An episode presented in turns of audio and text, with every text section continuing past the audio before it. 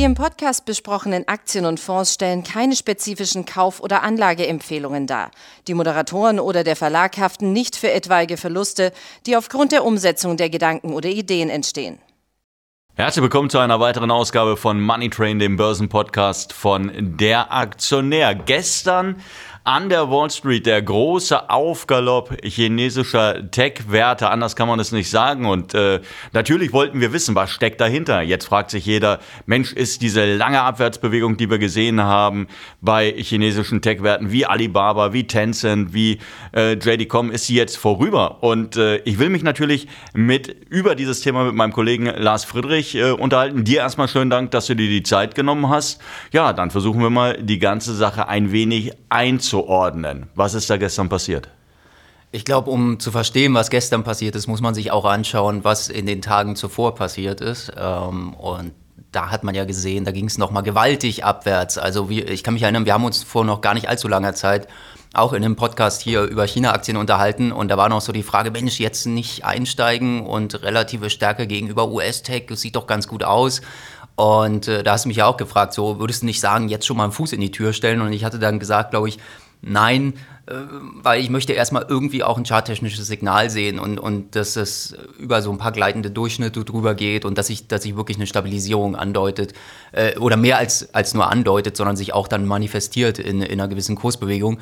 Und prompt dann irgendwie ging es danach los mit dem Ukraine-Krieg da haben die Leute noch mehr China rausgeschmissen als je zuvor. Weil, weil Diese Rel das äh, relative Stärke hat sich wieder in relative Schwäche verwandelt. Weil ja auch China viel dazu beigetragen hat. Sie haben sich äh, verbal auf die Seite Russlands gestellt. Sie wollten jetzt nicht unbedingt das Ganze ähm, äh, flankieren. Also sie haben jetzt nicht unbedingt gesagt, wir, wir, finden gut den, den, den Einmarsch in der Ukraine. Aber was sie getan haben, sie haben Unterstützung äh, zugesagt und sie haben tatsächlich auch diese Idee, die, äh, die Ukrainer könnten mit den Amerikanern zusammen äh, Biowaffen entwickelt haben in der Ukraine, das haben sie weiter natürlich ähm, weitergetragen. Ja, sie haben es zumindest mal so, so stichelartig, sage ich mal, haben dann gesagt, ja, also ist ja eine berechtigte Frage, die da im Raum steht. Und äh, die Amis haben das natürlich völlig von sich gewiesen und waren empört. Und die Anleger haben sofort gedacht, okay, jetzt kommen wir in eine, in eine Phase, wo wahrscheinlich die Beziehung zwischen den Amerikanern und den Chinesen jetzt auch deutlich belastet würden und dann ja. die Sanktionen, dann ja. räumen wir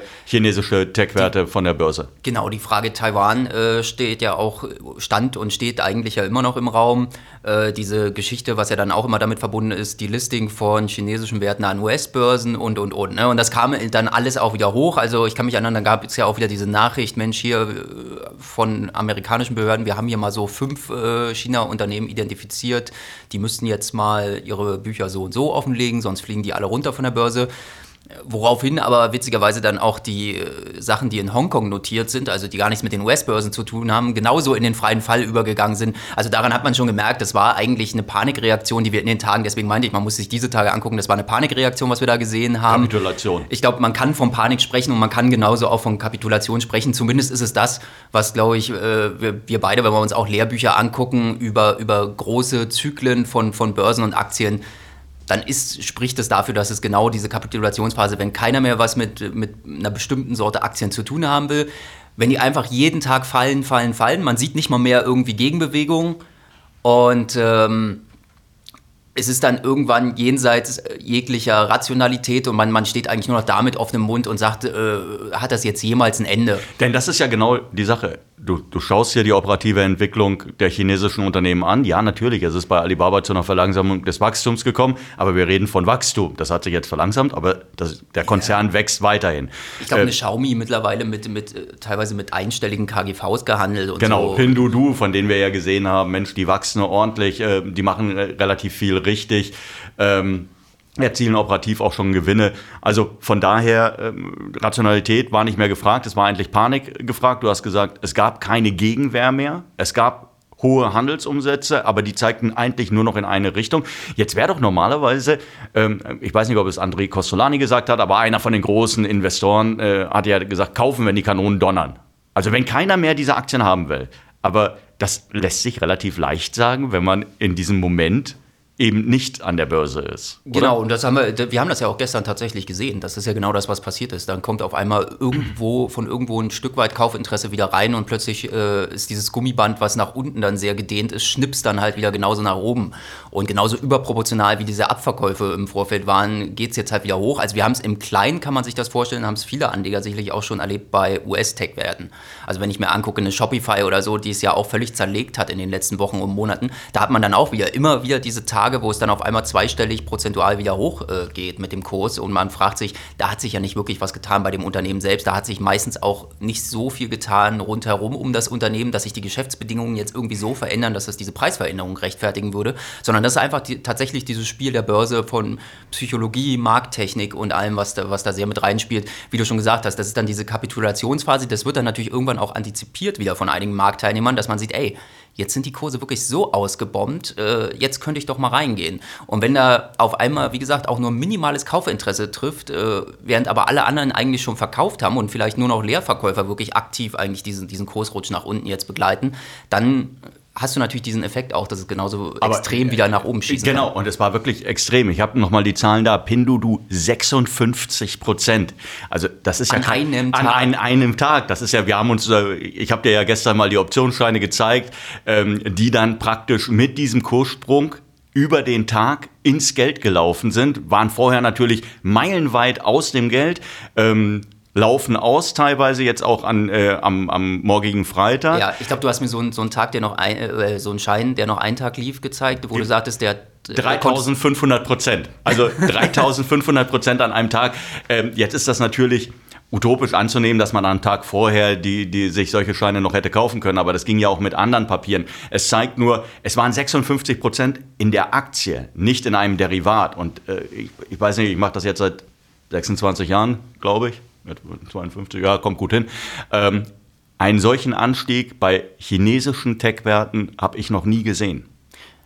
Ich, genau, ich kann mich erinnern, ich habe dich neulich mal gefragt, so überhaupt, als, als auch schon als diese Abwärtsbewegung kam, genauso dann bei dieser Aufwärtsbewegung, ob, ob du sowas überhaupt schon mal erlebt hast, weil es gibt dann immer so Leute, die sagen, Mensch, naja gut, das ist jetzt, hat jetzt Niveau Finanzkrise, äh, Platzen der, der Dotcom-Blase, so diese Geschichten, ne, die, ja. die, schon vor vielen Jahren waren. Aber du hast, glaube ich, gesagt, selbst da war es. Nein. Es, es, es, gab, es, gab, es gab immer wieder natürlich, jetzt bei diesen Meme-Aktien, das war okay, ja, da, da, hast du es gesehen, 100% an einem Tag, ja, aber das war so isoliert und es waren natürlich so kleine Werte, so eigentlich Werte für ich will jetzt nicht sagen Nerds, aber irgendwie natürlich schon für eine sehr spezielle Anlegergruppe, ja. die sich halt eben auf bestimmte Aktien fokussiert hat. Und die, die zu, zudem auch nicht so im Fokus standen, dass sie dann gerade so total ausgebombt an einem Tag ja. noch waren, ne? sondern die, die hatten halt, GameStop wollte halt keiner mehr haben, aber schon länger, die lag dann irgendwo am Boden rum und dann wurde sie entdeckt, wie du schon sagst, in irgendwelchen Foren und dann wird sie halt durch die Decke geschossen. Genau, aber so war es ja eben nicht. Und wir haben gestern bei Pindudu, sehe ich gerade, das Handelsvolumen, das durchschnittliche Handelsvolumen der vergangenen drei Monate lag bei 10 Millionen Millionen gehandelten Stücken und gestern 80 Millionen Aktien, äh, die tatsächlich gehandelt wurden. Und es gab keinerlei Verstecke für die Bären. Also wer short drin war, der hat gestern genau die Möglichkeit gehabt einzudecken. Und ich glaube, das hat dann vermutlich diesen, äh, was heißt vermutlich, das hat natürlich diesen Aufgalopp ebenfalls noch befeuert, diese ganzen Short-Eindeckungen, die stattgefunden haben, weil es werden nicht nur Momentum-Trader gewesen sein. Sicherlich. Und dann auch diese Nachrichten, also gut, die, äh, die Nachrichten spielen, sind immer nur ein Teil der Wahrheit. Da haben wir online drüber geschrieben, schreiben wir, haben wir auch im neuen Heften einen längeren Artikel dazu. Ähm, das Ganze ist schon alles ein bisschen komplexer auch im Hintergrund. Aber es gab ja dann auch noch diese Nachricht, äh, wo gestern alle drauf angesprungen sind. Hey, äh, China hat gesagt, Mensch, ja, wir würden schon die Wirtschaft stützen und Börsengänge unserer Unternehmen im Ausland finden wir eigentlich auch prinzipiell total Also nichts Neues. Genau, das, das war für mich der Punkt, dass ich gesagt habe, so, alle haben so getan, als ob das jetzt die totale, Mensch, super, jetzt endlich ein positives Signal. Aber wenn man sich das mal seit ein paar Monaten schon anguckt, äh, die Lippenbekenntnisse, die gibt es immer wieder. Auch, dass es eine Einigung geben soll zum Thema Delisting, dass es diese Verhandlungen gibt zwischen, zwischen den amerikanischen Behörden, zwischen den chinesischen Behörden. Das gibt es immer wieder. Das ist, das ist nichts Neues. Aber äh, gab es gestern eine Einigung? Nein. Also habe ich, hab ich am Ende wirklich was fundamental, was, was handfestes, belastbares? Nein, habe ich nicht. Und das, äh, deswegen ist es aus meiner Sicht auch eine Überreaktion gewesen. Und man kann jetzt nicht sagen, die Nachricht rechtfertigt jetzt diesen 50-prozentigen Kursanstieg. Nein, aber natürlich haben die Nachrichten davor auch nicht 20, 30 Prozent Abschläge innerhalb von, von ein, zwei Tagen gerechtfertigt. Vielleicht müssen wir den, vielleicht müssen wir den Zuhörern noch mal kurz erklären, was es mit den Bilanzierungspraktiken ähm, an der Wall Street eben auf sich hat, weshalb das so, so viel Zinsstoff birgt. Es geht ja darum, dass äh, ein neues Gesetz verabschiedet wurde, äh, dem sich auch ausländische Unternehmen, die an der Wall Street gelistet sind, unterwerfen müssen. Das heißt, es geht um die Bilanzierung, um die Offenlegung der Bilanzen. Und es geht ja darum, dass die Prüfer Zugang zu First-Hand-Information haben, also zur Quelle der Daten bekommen. Genau, beziehungsweise soweit ich das verstehe, geht es darum im Prinzip, dass die äh, Wirtschaftsprüf die Prüfung der, der, der Abschlüsse das wiederum nochmal von US-Seite, von der, von der US-Wirtschaftsprüferaufsicht geprüft werden kann, ob diese Wirtschaftsprüfung nach den US-Maßstäben erfolgt.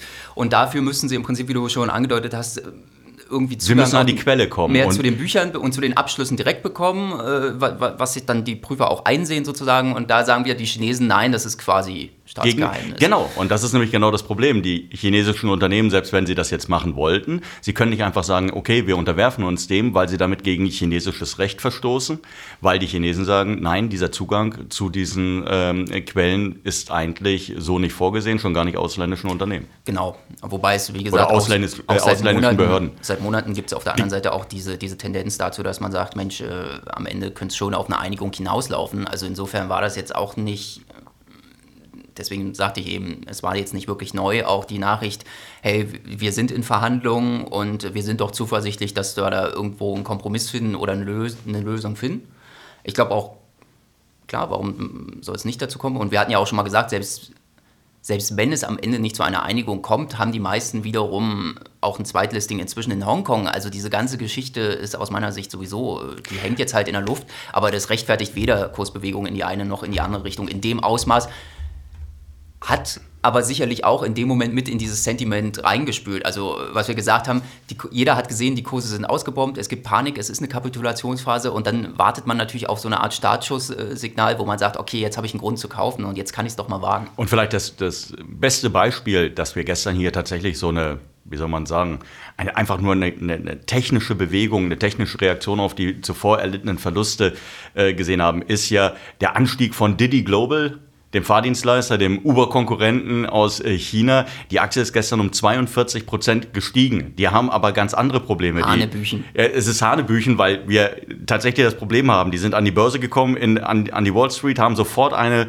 von China auf den Deckel gekriegt, weil die gesagt hatten, ähm, Moment, das Witz, hätten wir hatten witziger, das, Witzigerweise, ja. genau, das ist genau der Punkt. Wenn man sich dann die Einzelfälle wirklich mal anschaut, genau was du jetzt sagst, Didi Global, die sind in den USA an die Börse gegangen und sind dann irgendwie kurze Zeit später runtergeflogen, aber nicht, weil die Amerikaner gesagt haben, ihr müsst jetzt wieder weg, sondern weil die Chinesen gesagt haben, ey, wir haben euch doch gesagt, äh, wir, ihr braucht erstmal unser Go. Und wir wollen die Datensicherheit, genau, die Datensicherheit. Und jetzt schaffen sie es nicht einmal, in Hongkong an die Börse zu gehen. Weil, weil sie, immer noch nicht die chinesischen Maßstäbe erfüllen. Genau, also so. Und jetzt haben wir praktisch ein Unternehmen, das irgendwie zwischen allen Stühlen sitzt, keiner weiß, wie es weitergeht. Es sieht tendenziell nicht gut aus und diese Aktie ist um 42 Prozent gestiegen. Ich glaube, das zeigt ja schon, in welche Richtung wir ja. gerade ähm, bei China Tech gehen. Auch wir haben ja online drüber und jetzt auch im neuen Heft drüber geschrieben, auch diese Aktion von JP Morgan, von der US-Großbank, dass sie auf einmal sagen, Anfang März sagen sie noch, Billy Billy ist irgendwie über 80 Dollar wert, äh, faires Kursziel. Jetzt haben sie mal eben eingedampft auf, ich glaube mal auf 15 oder so. Also es war 81 Prozent Abwertung innerhalb von ein paar Wochen, was überhaupt nichts mit dem Unternehmen zu tun hat. Und da kam dann auch einfach diese Begründung, was wir jetzt schon angedeutet hatten, auch Ukraine-Konflikt und, und, und, dass einfach offensichtlich viele Investoren sich gerade abwenden von chinesischen Aktien aufgrund von makroökonomischen und politischen Risiken. So, und jetzt bin ich mal gespannt, so wollen Sie jetzt um die Ecke kommen und wieder sagen, ja, also dieser jetzige Anstieg ist aber, weil sich das Sentiment gedreht hat, total gerechtfertigt. Also es ist einfach eine komplett wilde Zeit, muss man sagen. Es ist genau, es ist eine komplett wilde Zeit. Wollten wir das Ganze jetzt zusammenfassen? Dieses in a nutshell. Also am Ende wirklich, was machen wir damit? Also man kann ja schon mal verraten, so ein bisschen, äh, was, was für uns jetzt so das Fazit auch, auch im Heft und wie wir damit umgehen ist. Es gibt natürlich die Variante, wie es auch die Kollegen gestern gespielt haben, man kann sehr kurzfristig, konnte man natürlich jetzt aufspringen und versuchen auch gehebelt ein Stück weit mitzunehmen. Hat, glaube ich, auch funktioniert äh, bei dem Anstieg von Alibaba. Aber es ist jetzt natürlich nicht so, dass wir davon ausgehen können, dass das geht jetzt immer so weiter. Wir haben jetzt auch gesehen, die Kurse sind jetzt alle an erste Widerstandsniveaus gesprungen, sage ich mal. Und bevor die da nicht drüber gehen, braucht man gar nicht gucken. Und selbst wenn sie da drüber gehen, ist immer noch ein weiter Weg, bis man wirklich sagen kann, okay, wir sind in einem Territorium, wo wir mittel- und langfristig wieder ganz beruhigt investieren können. Das heißt, was haben wir jetzt gemacht, um, um diese Frage zu beantworten, auch im Heft und für uns, dass wir erstmal gesagt haben, okay, wir beobachten das Ganze erstmal weiter. Wir würden auch jetzt nicht unbedingt aufspringen, weil auch diese Ansp dieses Anspringen des Kurses in dem Umfang, wie wir es jetzt gesehen haben, ist genauso wenig gesund im Endeffekt, wie vorher diese Absprünge und, und dieses, dieser freie Fall gesund war. Und das heißt, eigentlich, jetzt muss es sich erstmal ausbalancieren und dann kann man gucken, ich hätte tatsächlich auch gerne, habe ich ja gestern noch in einem, in einem, in einem Artikel geschrieben, die, ich würde gerne auch mal ein paar handfeste Nachrichten sehen, ne? also dass es vielleicht wirklich mal eine Einigung gibt, ähm, zwischen, zwischen den USA und China, zumindest bei dieser ganzen Delisting-Geschichte, dass, dass man weiß einfach auch, okay, dieses Thema ist jetzt vom Tisch erstmal und, und man muss nicht damit rechnen, dass es alle paar Wochen wieder hochschwappt. Ähm, ich würde auch gern wieder sehen, dass halt äh, mehr als nur, ich sag mal, so ein paar hartgesottene Contrarians da einsteigen. Also wir haben natürlich immer noch Leute, die in China-Aktien drin sind, äh, die sagen auch langfristig, kommt man nicht drum herum sei es Ray Dalio, Manager, Gründer des größten Hedgefonds der Welt, Bridgewater Associates. Äh, wir haben einen Howard Marks, äh, der auch bekannt dafür ist, gerade in so Risikokreditgeschichten und so erfolgreich reinzugehen. Wir haben Charlie Munger, also dem, dem Partner von Warren Buffett, der damit drin ist. Darf man übrigens auch nicht vergessen, auch Berkshire Hathaway ist seit Jahren schon im BYD drin. Ich glaube, die werden das jetzt auch beobachten, was da gerade in China passiert, aber werden natürlich jetzt auch nicht jeden Tag hin und her getradet haben, sondern die nehmen das halt zur Kenntnis. Und ich glaube, genau so muss man es muss momentan halt machen. Also, dass man einfach, wenn man jetzt nicht drin ist, äh, das beobachtet weiter und schlicht gesagt abwartet. Kursberuhigung abwarten, abwarten, bis es ein paar handfeste Nachrichten gibt, äh, bis auch irgendwann Charttechn die Charttechnik mal wieder ein längerfristigeres Signal gibt, äh, okay, das könnte jetzt wirklich eine Trendwende sein. Weil ansonsten hast du immer, immer wieder die Gefahr, du kannst jetzt einsteigen und dann geht es vielleicht die nächsten zwei, drei Tage geht's wieder abwärts und ich weiß nicht, also es äh, gibt Leute, die haben vielleicht Lust darauf, aber ich finde, dem muss man sich selbst und, und seinem Depot muss man sich dem nicht unbedingt aussetzen. Also, Sie haben es gehört, äh, wir werden es natürlich die Situation für Sie weiterhin verfolgen, so wie wir das schon seit Monaten machen. Äh, mal mit mehr Freude, mal mit weniger Freude, ja, aber immer erstaunt. Und äh, sollten wir eine ja, wie soll man sagen, Stabilisierung ausmachen, vielleicht eine Bodenbildung, die wir uns beide ja wünschen würden, von der aus man dann eine neue Basis bauen könnte für, für zukünftige Kursanstiege, werden wir natürlich äh, rechtzeitig darüber berichten. Dir danke ich dir, dir danke ich, dass du dir die Zeit genommen hast. Und äh, ja, wir hoffen, dass es sie so ein wenig ins Bild gesetzt hat, was da draußen momentan passiert. Ansonsten danke fürs Zuhören. Bis dahin. Tschüss. Bis bald.